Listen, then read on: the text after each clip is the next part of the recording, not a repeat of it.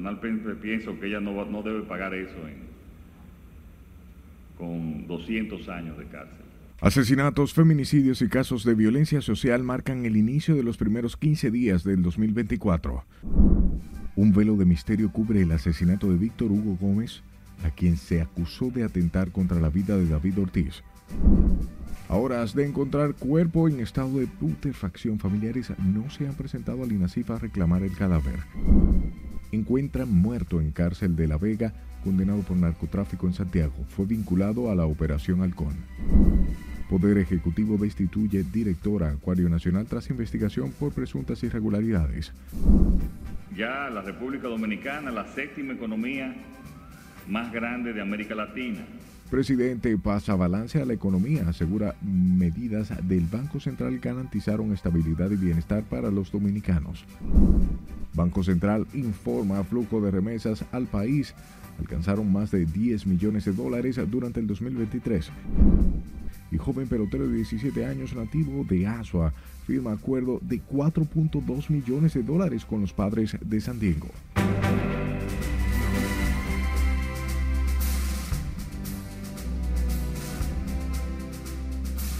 Llegó la hora de informarse. Buenas noches y bienvenidos a esta su emisión estelar. De inmediato iniciamos y lo hacemos con un manto de misterio que rodea la muerte de un presunto delincuente, Víctor Hugo Gómez Vázquez, cuyo cadáver fue encontrado en estado de descomposición en unos matorrales próximo a Arroyo del Batey de Palmara en Pedro Brand, esto en Santo Domingo Este. El hoy Oxiso había sido acusado por las autoridades de ser el autor intelectual del atentado a tiros contra el ex Grandes Ligas David Ortiz en junio del 2019. Jesús Camilo con la historia en directo. Adelante, buenas noches. Saludos, buenas noches. Hasta el momento se entretejen varias hipótesis sobre el hoyo oxiso ante el espeluznante hallazgo. Con mutilaciones y en estado de descomposición, fue encontrado el cuerpo del nombrado Víctor Hugo Gómez Vázquez, quien tenía registrada una ficha por drogas desde el 2011 y señalado como autor intelectual del intento de asesinato a David Ortiz. Ante las mutilaciones que presentaba el cadáver y la lejanía en que fue localizado en unos matorrales de la comunidad Palamara en Pedrobrán, las autoridades sospechan que se trató de una acción del bajo mundo, hecho que mantiene aterrorizados a residentes de la zona. Este cuerpo sin vida fue encontrado en estado de descomposición, por lo que ya el Instituto Nacional de Ciencias Forenses, NACIF, realizará los análisis correspondientes para determinar las causas del fallecimiento de Gómez Vázquez. Pero aquí hay mucho problema. Aquí, hay mucho, aquí no hay vigilancia aquí. Aquí, aquí atracan mucho, mucho, mucho atracan mucho. Hay una punta de noche, yo ahorita no se por ahí.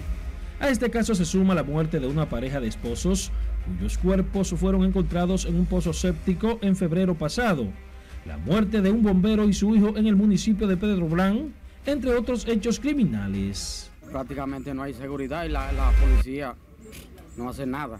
La policía no hace nada, no, hace su trabajo como tiene que hacerlo. Sí, sí, sí, eh, estamos tranquilos, pero uno teme como quiera, porque a veces hay momentos que uno te espera no pasa algo, ¿me entiendes? Aquí en este país no hay seguridad en ninguna parte, ni aquí en Paramar, ni en ningún sitio del país.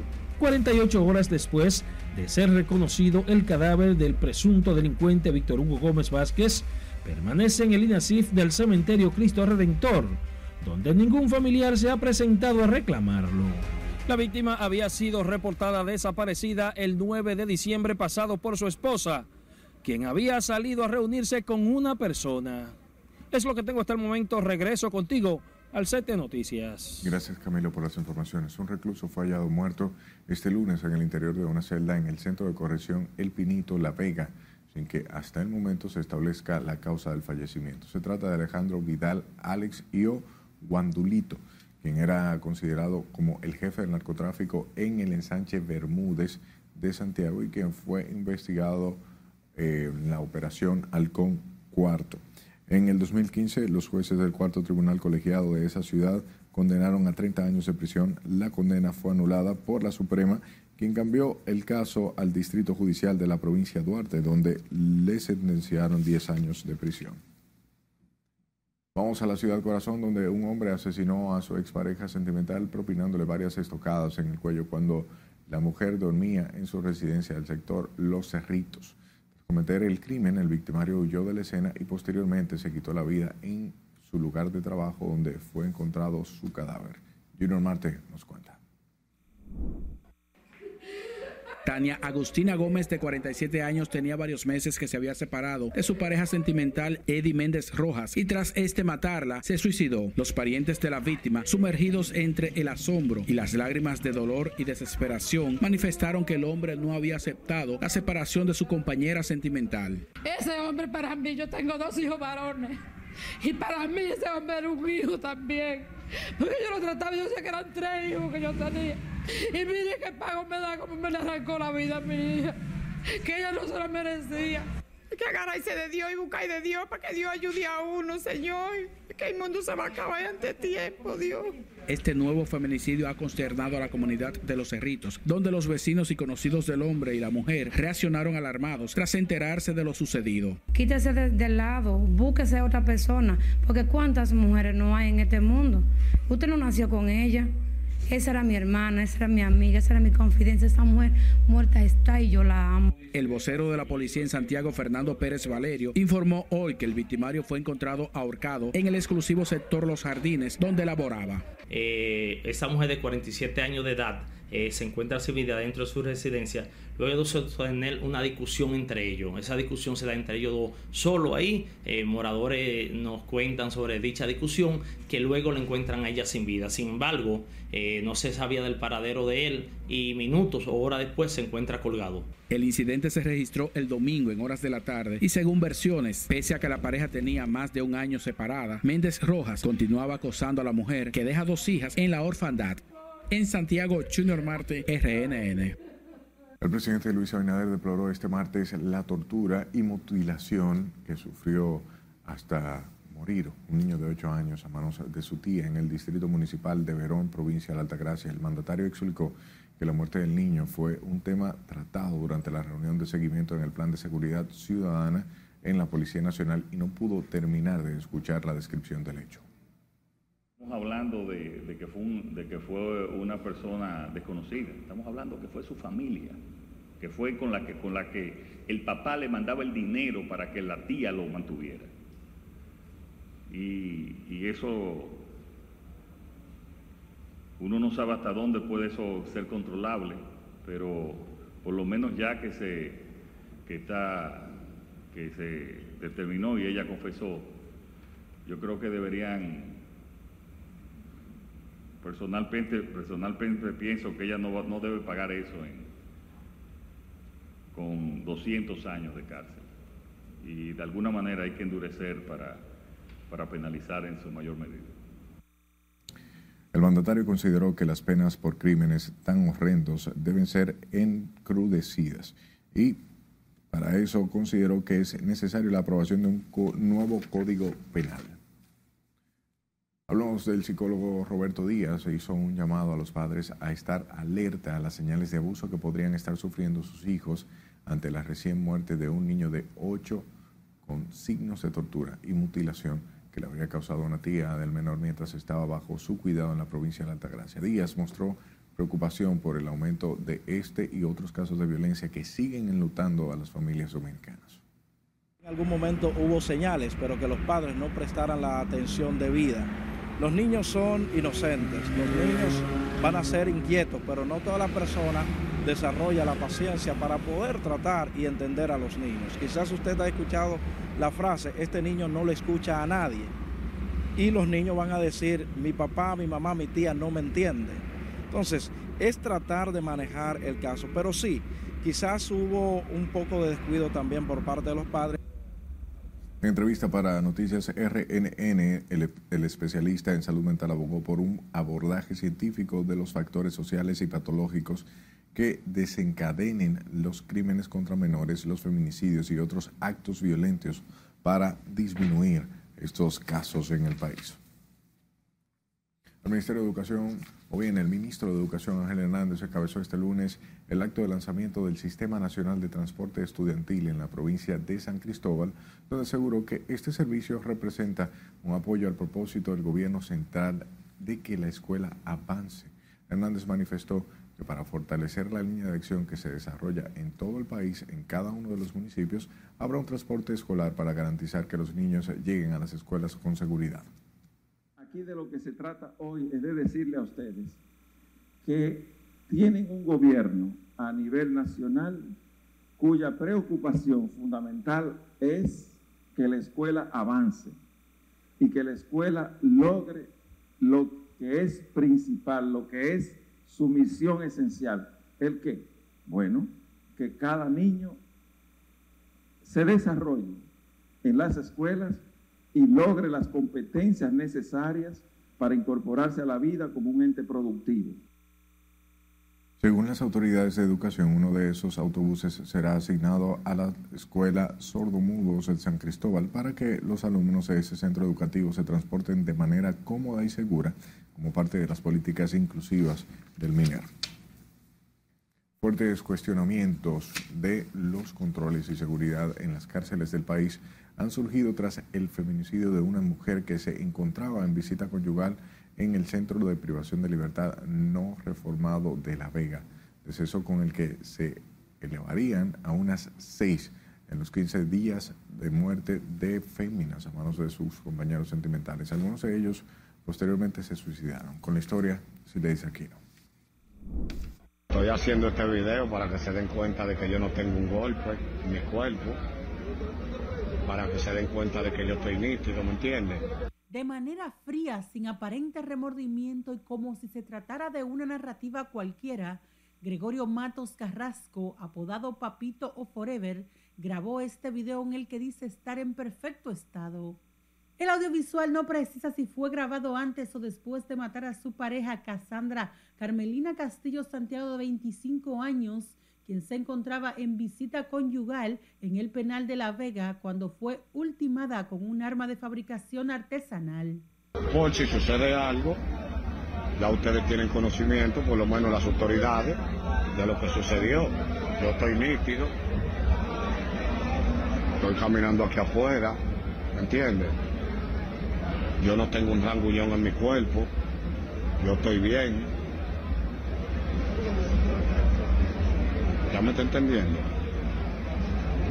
Entonces, por si ahorita yo aparezco muerto, o aparezco ahorcado, o aparezco envenenado, ya ustedes saben por dónde viene esto, ¿me entienden? Porque de aquí yo voy para la playa, ¿Ya me entienden? Entonces compartan este video para cualquier cosa. Tras el sangriento hecho han surgido las interrogantes sobre los protocolos de seguridad y control en las cárceles dominicanas para evitar este tipo de sucesos y el ingreso de celulares, armas y otros materiales cortopunzantes que ponen en peligro las vidas de los internos y sus visitantes. Porque el hecho de que él llevara algún tipo de arma, sea punzante o sea soga o lo que fuese, en un momento como, como el que estaba de la visita, falló el protocolo. La muerte de la mujer habría sido descubierta porque su cédula fue la única que no pasaron a retirar tras la visita quien se trasladó desde Santiago hacia La Vega a visitar en la cárcel pública a su presunto compañero sentimental, quien es el responsable y se le investiga con relación al hecho. También en Santiago este fin de semana murió a manos de su marido Tania Agustina Gómez de 42 años, a quien alegadamente su victimario Eddie Méndez Rojas le reclamaba su parte de la casa en la que residían. Con estas muertes sangrientas se elevan a unos seis los feminicidios en los primeros 15 días del año, dejando niños en la orfandad y daño psicológico. En algunos de estos casos, los feminicidas terminaron suicidándose. Sila Aquino, RNN.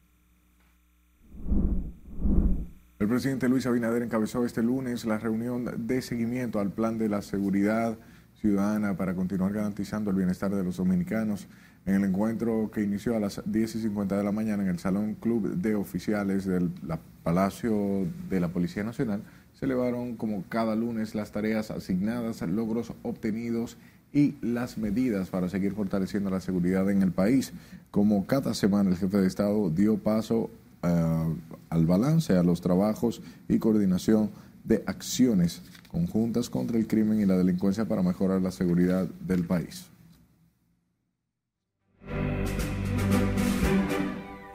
Vamos a nuestro primer corte de la noche. Cuando regresemos, camioneros haitianos bloquean calles de Juana Méndez por abuso de autoridad en Haití. Además, presidente Luis Abinader pasa balance a la economía dominicana. Y en las económicas le diremos cuánto se depreció el peso dominicano frente al dólar en 2023. Ya volvemos.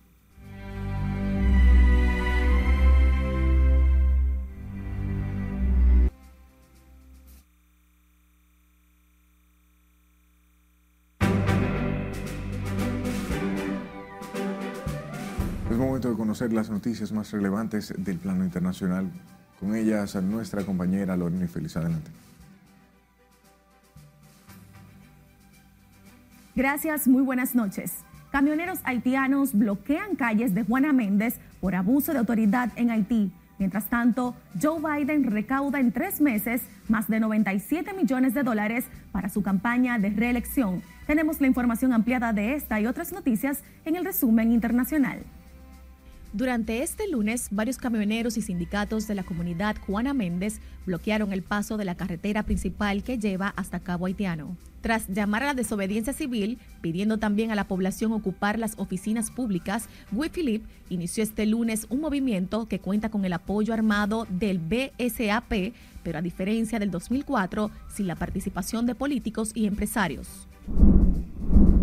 Edwin Patterson, ex cónsul de Haití en República Dominicana y director de la Fundación SAIL, manifestó que los haitianos viven una situación de mucha confusión y desobediencia luego del llamado a manifestaciones que realizó el ex senador Guy Philippe.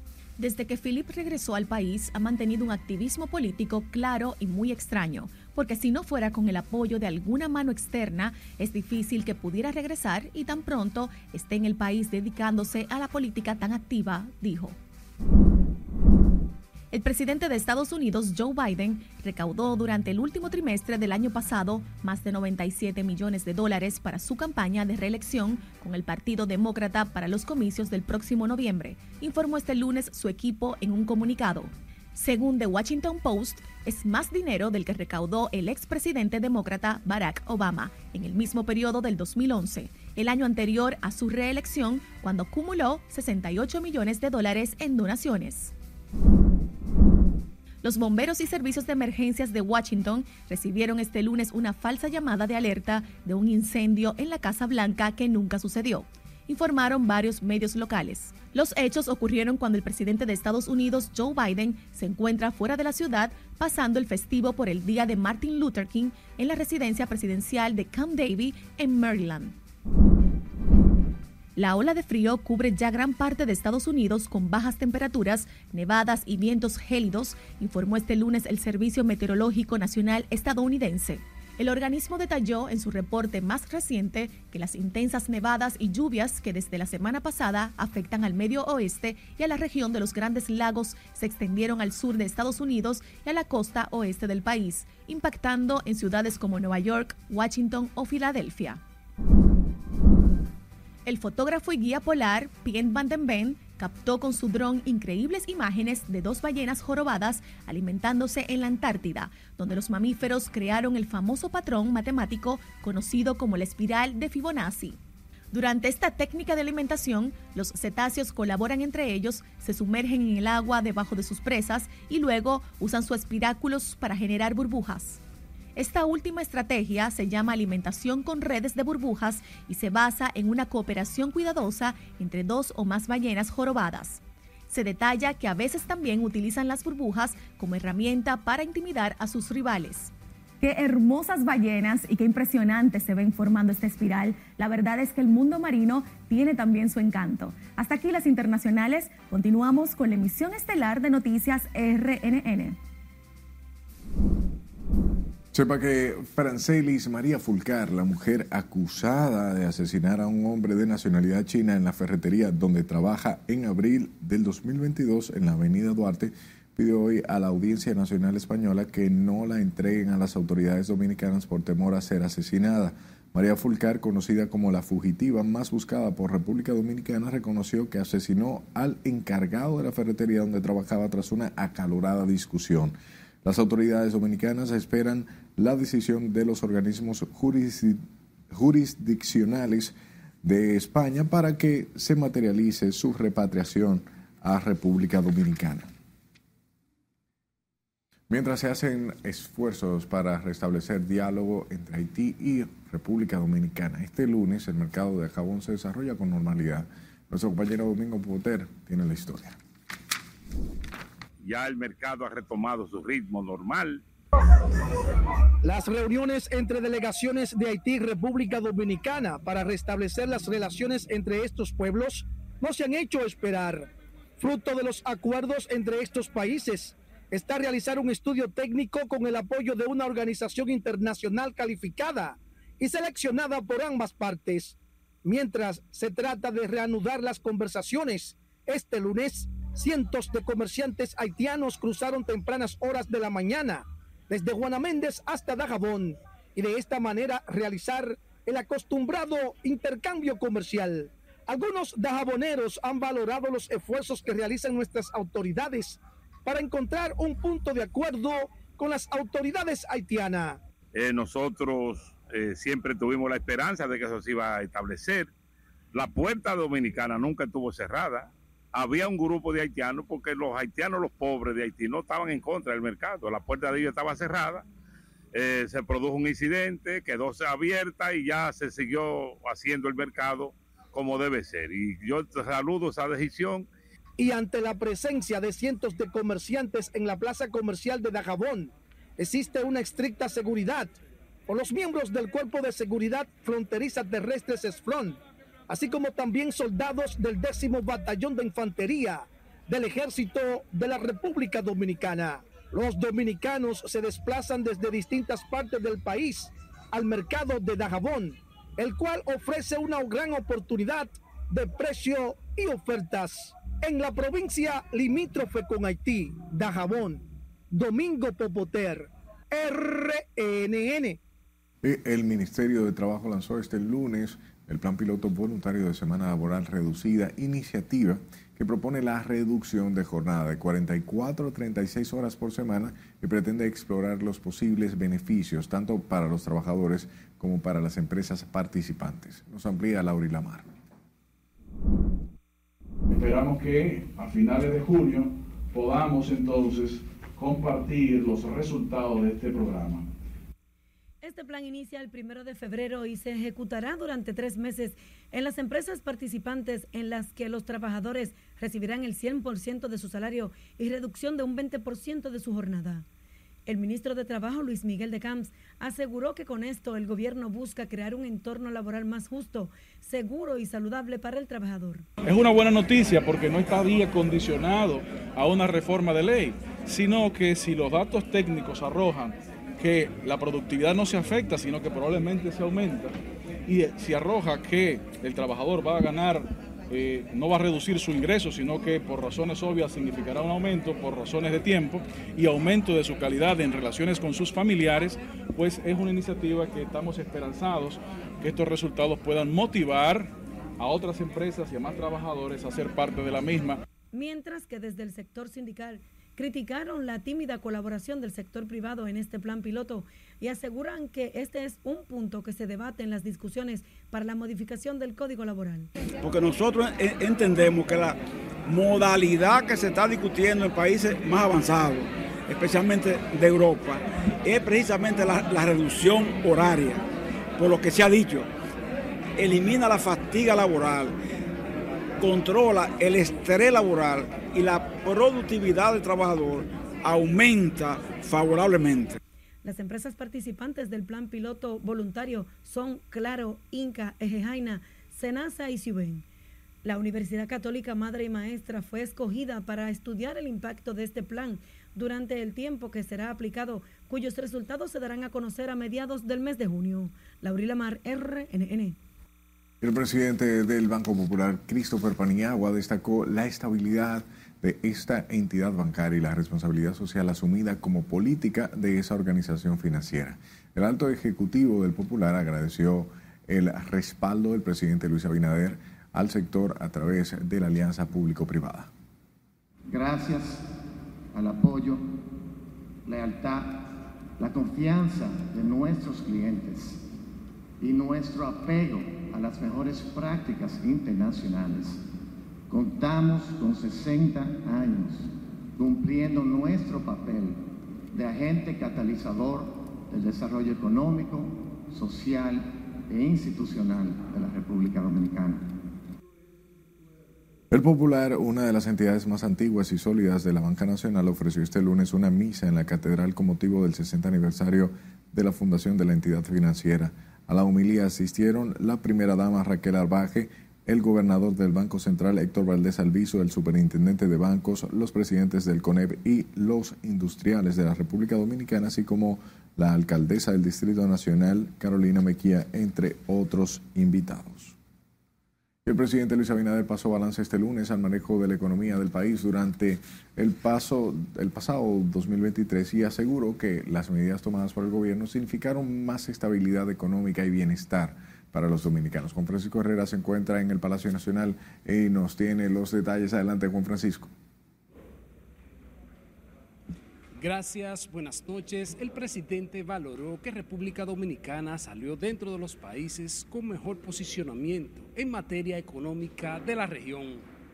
El ingreso per cápita en el 2000, al final del 2023 es 11.200 dólares.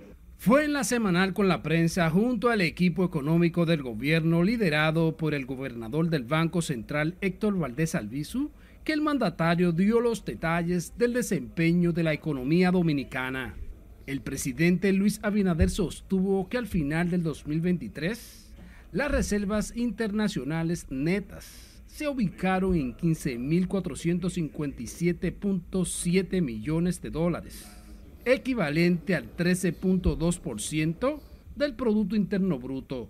Ya la República Dominicana, la séptima economía más grande de América Latina. Y gracias a la política monetaria y la política fiscal, la política económica en términos generales, la inflación fue controlada ya en el pasado año, que era el objetivo principal de la política económica el pasado año, el control de la inflación. Asimismo señaló que al terminar el año también hubo estabilidad cambiaria de 3.4% y además se crearon más de 222.497 empleos, incluyendo en el sector turístico y zonas francas. Tenemos el nivel más alto en la historia dominicana entre el septiembre del 2022 y septiembre del 2023 creamos 222.497 nuevos empleos, que equivale a un 74%, equivalente a un 74% de empleos formales y un 4 y a 4.85 millones de ocupados. El presidente explicó que el déficit fiscal terminó con 3.1%, aunque se estimaba que sería mayor. Esto permitió llevar la inflación desde un pico de 9.64% en abril del 2022 a 3.57, como mencioné anteriormente, al cierre del 2023. El mandatario resaltó además que debido al manejo y al desempeño económico de su gestión y política monetaria el año pasado, organismos calificados de riego han evaluado la calificación del país. El presidente Luis Abinader dijo que se continuará con la política monetaria para garantizar la estabilidad en la República Dominicana. Vuelvo contigo al estudio. Gracias, Juan Francisco. Y el Banco Central informó este lunes que las remesas recibidas durante el año 2023 alcanzaron una cifra de más de 10 mil millones de dólares con un aumento de 3.1% en comparación con el año anterior. Y como nos, nos cuenta Scarlett Bichardo, en la siguiente historia, la entidad monetaria explica que ese monto va acorde con las proyecciones de la institución que continúa adoptando medidas necesarias para garantizar la estabilidad de precios y del mercado cambiario. En su más reciente informe, el organismo financiero estatal detalló que el desempeño económico de Estados Unidos fue uno de los principales factores que incidió sobre el comportamiento de las remesas, ya que desde ese país se originó el 84.2% de los flujos formales del mes de diciembre. La recepción de remesas desde otros países en el mes de diciembre como España tuvo un valor de 48 millones de dólares, siendo este el segundo país en cuanto al total de residentes de la diáspora dominicana en el exterior, seguidos de Italia e Haití. El resto de la recepción de divisas son de países como Suiza, Canadá y Panamá, entre otros. De acuerdo con lo informado por la entidad monetaria, el Distrito Nacional recibió una proporción del 36.1% de las remesas durante diciembre del año pasado, seguido por las provincias de Santiago y Santo Domingo con un 13.2% y 9.0% respectivamente, lo que según las estadísticas del Banco Central refleja que más de la mitad de las remesas se recibe en las zonas metropolitanas del país. Es Carelet Guillardo, RNN. Escuche las previsiones de Estatista Market Insights sobre los países con mayores ingresos en el mercado turístico en América Latina durante el 2024 se encuentra la división de previsiones de mercado de la firma que ubica al país en el séptimo con mayor crecimiento por este concepto en este 2024 con una previsión de crecimiento de 15% más que en 2023. Según se ha establecido, esto representaría ganancias promedios de aproximadamente 600 millones de dólares a través de ingresos procedentes de reservas de cruceros, hoteles, alquileres vacacionales y paquetes turísticos.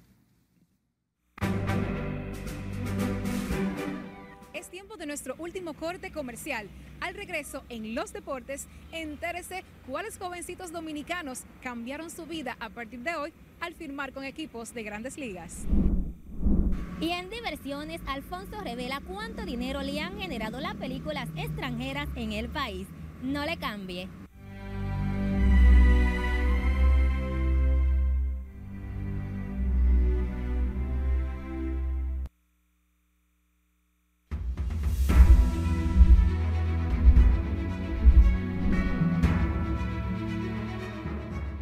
Tras las pruebas regionales realizadas a los equipos que se utilizarán en las elecciones del febrero, los delegados de los partidos políticos pidieron a la Junta Central Electoral reforzar los entrenamientos al personal para evitar inconvenientes en el proceso.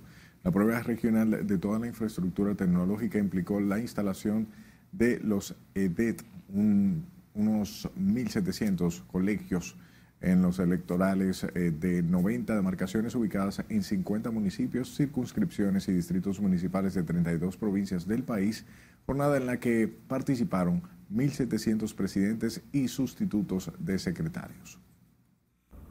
Fue evidente de que en muchos centros eh, de votación, en muchos colegios, al personal de la Junta Central Electoral hay que darle un reforzarle el entrenamiento, vamos a decir.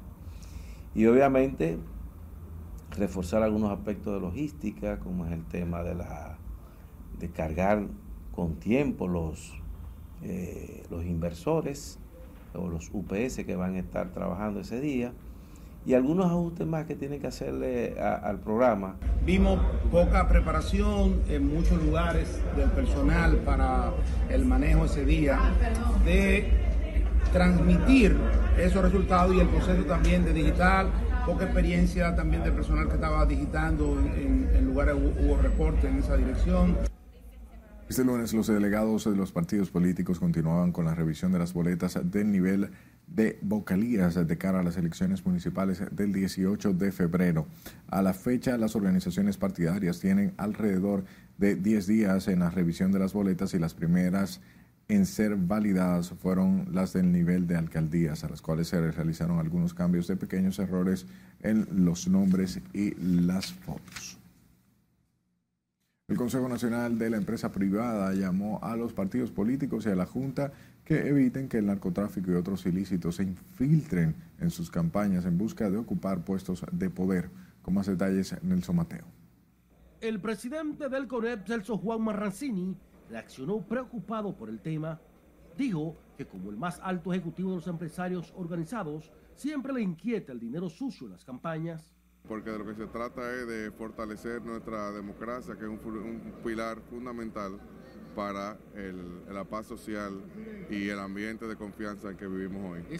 Celso Juan fue cuestionado sobre los diputados investigados por soborno, lavado y el tráfico de drogas y entiende que a la Junta hay que darle más garras para la fiscalización de los procesos comerciales y sus actores. Hemos sido eh, reiterativos en que eh, se siga avanzando en dotar más a la Junta eh, de, controles para, para poder fiscalizar las campañas electorales, no solamente con atención al uso de los recursos del Estado, sino también al, al uso del dinero de, proveniente del ilícito. Los hombres de negocios esperan que con el calor de la campaña los partidos sean cautos con los recursos que reciben. Mira, definitivamente lograr mayor nivel de transparencia en los recursos que vienen a la campaña política es una preocupación de todos los sectores. Yo creo que existe un marco legal robusto con suficientes atribuciones para la Junta Central Electoral poder perseguir y transparentar y fiscalizar el uso de estos recursos. Hay que darle el apoyo a la Junta, hay que exigir a los partidos políticos, a los candidatos que presenten eh, sus declaraciones y la documentación que avala los recursos que se están utilizando. Los empresarios esperan que los partidos cuiden sus finanzas y que tengan totalmente depurados a todos sus aspirantes para evitar que ningún infractor se infiltre. Nelson Mateo, RNN. El candidato presidencial del Partido Revolucionario Dominicano, Miguel Vargas Maldonado, manifestó durante un recorrido en Ocoa que las carestía o bien la carestía de los productos alimenticios han incrementado drásticamente por lo que califica como una ineficiencia e indolencia del gobierno. En ese sentido, Vargas Maldonado acusó a las actuales autoridades de abandonar a su suerte a las familias de escasos recursos y los productores nacionales. Nos afectan males como el alto costo de la vida, debo decirle que vengo de un recorrido por el sur profundo y allí se veía la expresión y las manifestaciones de la gente en torno al hambre que está pasando las clases más necesitadas del país. El candidato presidencial berredeísta sostuvo que además el deterioro de todos los servicios públicos a las familias no le alcanza el dinero para comprar las tres comidas del día debido al costo de la canasta básica que asegura es el más alto. A un mes de las elecciones municipales, los partidos políticos volvieron a tomar las calles con la participación de los candidatos presidenciales del oficialismo y la oposición en busca de fortalecer y afianzar el sentimiento partidario en sus simpatizantes, con lo que buscan concretar las victorias en febrero y en mayo. Como nos cuenta María Ramírez, como parte de los preparativos de estos comicios, la Junta Central Electoral avanza en el montaje del proceso.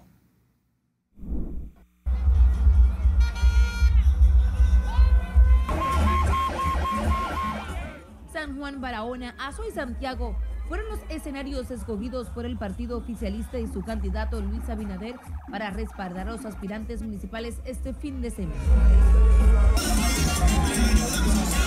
Los candidatos y simpatizantes del Partido Blanco recorrieron las principales calles de estas cuatro demarcaciones de importancia electoral, proclamando el triunfo en una primera etapa en las elecciones de febrero. Al tiempo que se concretaban acuerdos que eran un secreto a voces como el de Alianza País y la senaduría de Guillermo Moreno por la capital. Para profundizar el cambio hay que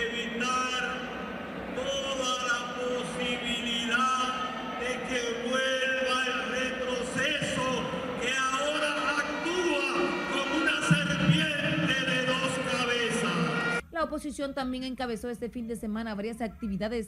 Tal es el caso de la Fuerza del Pueblo, cuyo presidente y aspirante a esa posición presidió el acto de la denominada Alianza Opositora Ganaremos. De manera que preparémonos para la batalla que viene, pero con un mensaje que declara, vamos a ganar una vez más con el respaldo mayoritario del pueblo dominicano mientras el candidato presidencial del PLD, Abel Martínez, encabezó encuentros con dirigentes del partido opositor en la provincia María Trinidad Sánchez y Santiago. Un municipio que el 18 de febrero quiere que esa transformación que le llegó en el 2016 de desarrollo, de limpieza, de manejo administrativo correcto, se mantenga con el compañero Víctor Fadul. En tanto, la Junta Central Electoral avanza en el proceso del montaje de las elecciones con el inicio de la impresión de más de 17.8 millones de boletas que deberán estar listas para preparar los kits electorales en los próximos 15 días. Con miras a evitar traumas del pasado, el órgano de comicios también realizó este fin de semana la primera prueba de cómputo de cara a las elecciones municipales, logrando comprobar el funcionamiento de los equipos informáticos, así como los de escaneo, digitación, impresión y transmisión de datos EDET, que se utilizarán el próximo 18 de febrero. Margaret Ramírez, RNN. Hablamos del Partido de la Fuerza del Pueblo, quienes rechazaron la sentencia del Tribunal Electoral en la que ordena el reconteo de votos en las elecciones del Colegio de Abogados e instruyó a sus abogados a recusar a tres jueces de la Alta Corte en todos los recursos que están pendientes de conocimiento. A través de la Secretaría de Asuntos Jurídicos, el partido opositor acusó al presidente del Tribunal Superior Electoral, Ignacio Camacho, y a los miembros Fernando Fernández Cruz y Pedro Pablo Germenos Forasteri de parcialidad política el reciente fallo que ordena en un reconteo de elecciones del Colegio de Abogados. Evidentemente que vulnera no solo el artículo 214 de la Constitución de la República, sino la propia ley orgánica del Tribunal Superior Electoral. Ambos instrumentos definen claramente las competencias de ese órgano constitucional, entre las cuales no se encuentra intervenir en un conflicto gremial. La Fuerza del Pueblo reiteró su respaldo al presidente electo de ese gremio, Trajano Vidal Potentini, que anunció recurrir a la sentencia de la Corte Electoral del Tribunal Constitucional.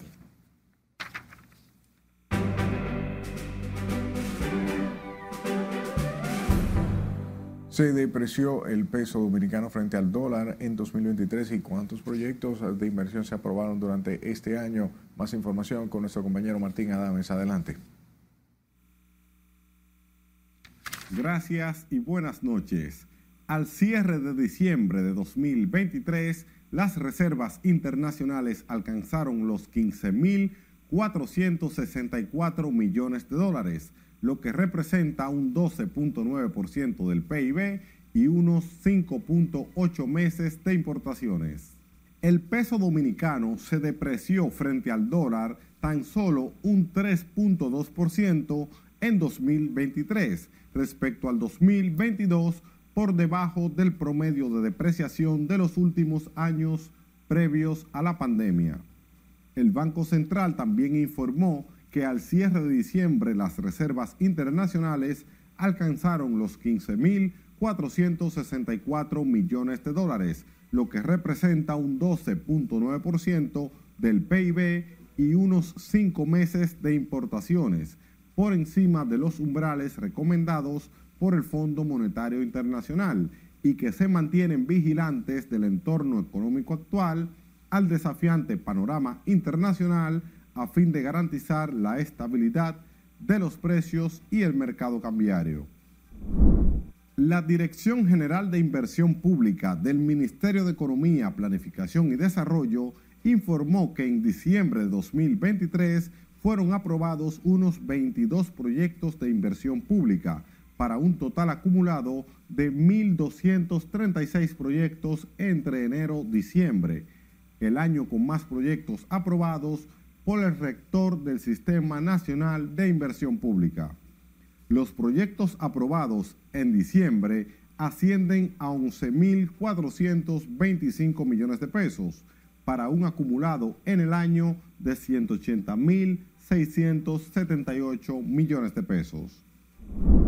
La fortuna de los cinco hombres más ricos se han duplicado desde 2020 mientras que casi 5 mil millones de personas se han empobrecido desde el inicio de la década, señala un informe de desigualdad elaborado por la organización no gubernamental Oxfam.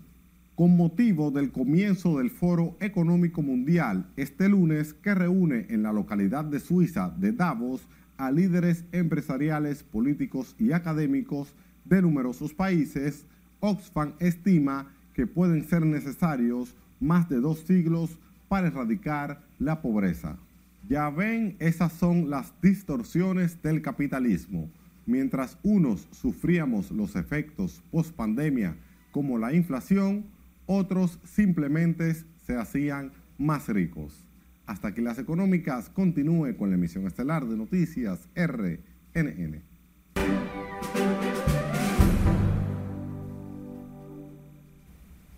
Muy buenas noches, yo soy Mía Sánchez con otro informe meteorológico en horas pasadas observamos nubosidad aislada y pocas lluvias debido a la influencia de un sistema de alta presión localizado sobre aguas del Atlántico Norte.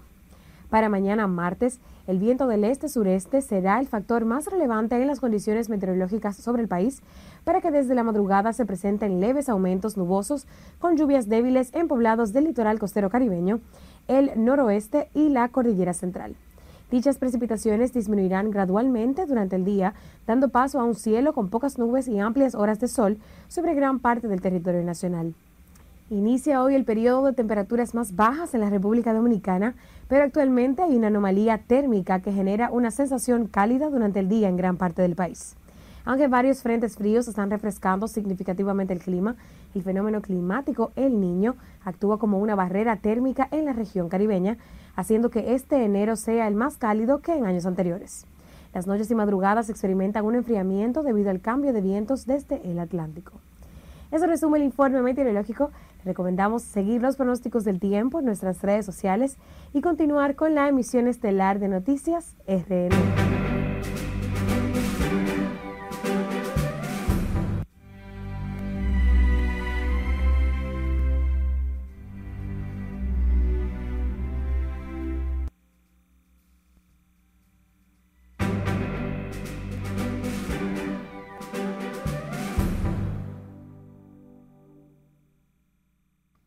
Es hora de conocer los detalles del mundo de los deportes. Ok, el Poder Ejecutivo, cambiamos de información, inmediatamente retornamos con los deportes en breve.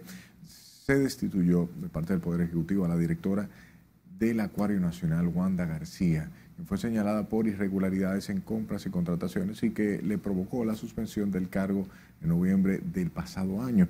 La información fue confirmada por el consultor jurídico del Poder Ejecutivo Antoliano Peralta, que informó que como nuevo director del acuario fue designado Jimmy García.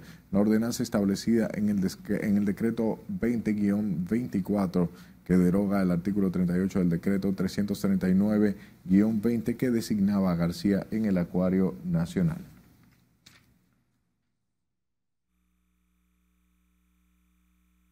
presidente Luis Abinader designó mediante el decreto a Abel Madera Espinal como director de ganadería en sustitución de Giovanni Molina Abramo, quien permaneció por más de tres años a cargo de este recinto. Madera Espinal, quien se desempeñaba como subdirector de ganadería, tiene una amplia trayectoria en el ámbito de la ganadería y la veterinaria. Madera Espinal también es miembro del Patronato Nacional de Ganadería, posición en que en lo adelante ejercerá de manera honorífica.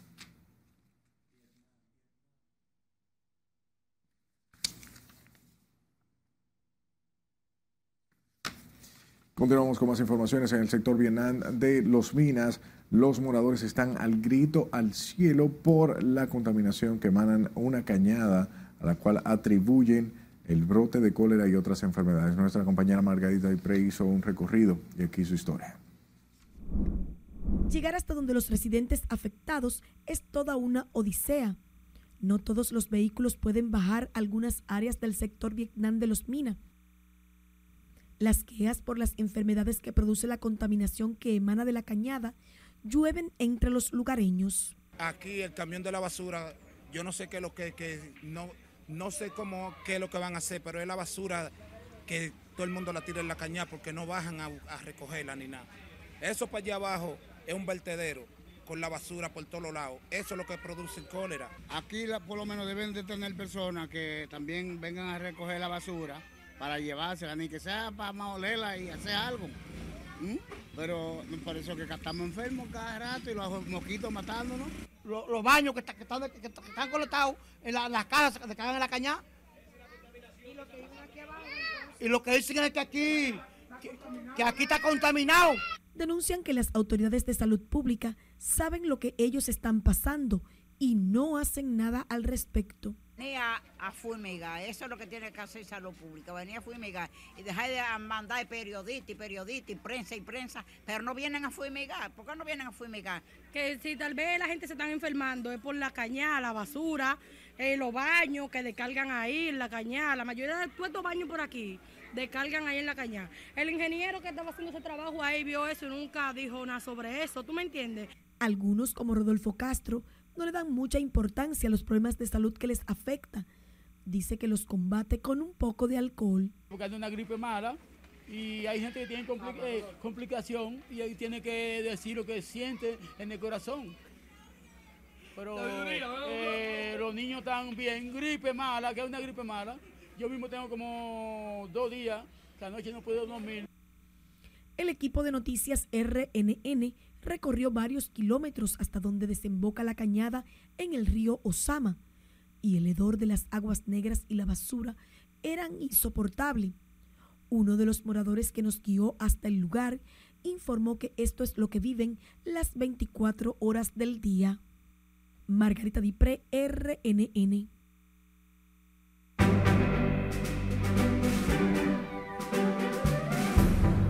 Sepa que fueron celebrados los premios Critics Choice y el poeta callejero presenta nuevo álbum. Esta y otras noticias, el espectáculo con nuestra compañera Jafreisi. Adelante, Jafreisi. Muchísimas gracias y buenas noches. Oppenheimer lo vuelve a hacer y esta vez supera nuevamente a Barbie la película en los premios Critics Choice. Los Christie Choice Awards celebró su vigésima novena edición en Santa Mónica, California, la cual premia lo mejor de la industria del cine y la televisión internacional. Oppenheimer logró ocho reconocimientos, incluidos el de mejor película y mejor director, banda sonora, efectos especiales, edición, fotografía, elenco y actor de reparto Robert Downey, mientras Barbie solo logró seis galardones. El cineasta y cónsul Alfonso Rodríguez expresó a través de sus redes sociales que en los últimos tres años el país ha recibido alrededor de 35 mil millones de pesos gracias a la ley de cine provenientes de la filmación de producciones cinematográficas extranjeras. Hemos llegado a sumar una inversión extranjera en producciones de casi 800 millones de dólares, con más de 12 mil empleos directos y probablemente más de 50 mil dominicanos que se benefician indirectamente de la industria del cine, explicó el cine dominicano ha logrado proyección internacional con producciones que han llegado a plataformas especiales como Cine Latino, VHO Max y Pantalla. Muere a sus 54 años la ex bajista de las chicas del CAN, Yanni Viloria, debido a complicaciones postquirúrgicas, quien pertenecía a la segunda etapa de la orquesta de merengue junto a Grisel Baez, Aracelis Ferreira, Adalgisa Báez y la guatemalteca Michelle Flores. La noticia fue compartida por la familia de Yanni Viloria este lunes a causa de complicaciones postquirúrgicas después de una operación para estirpar un tumor cerebral el pasado domingo.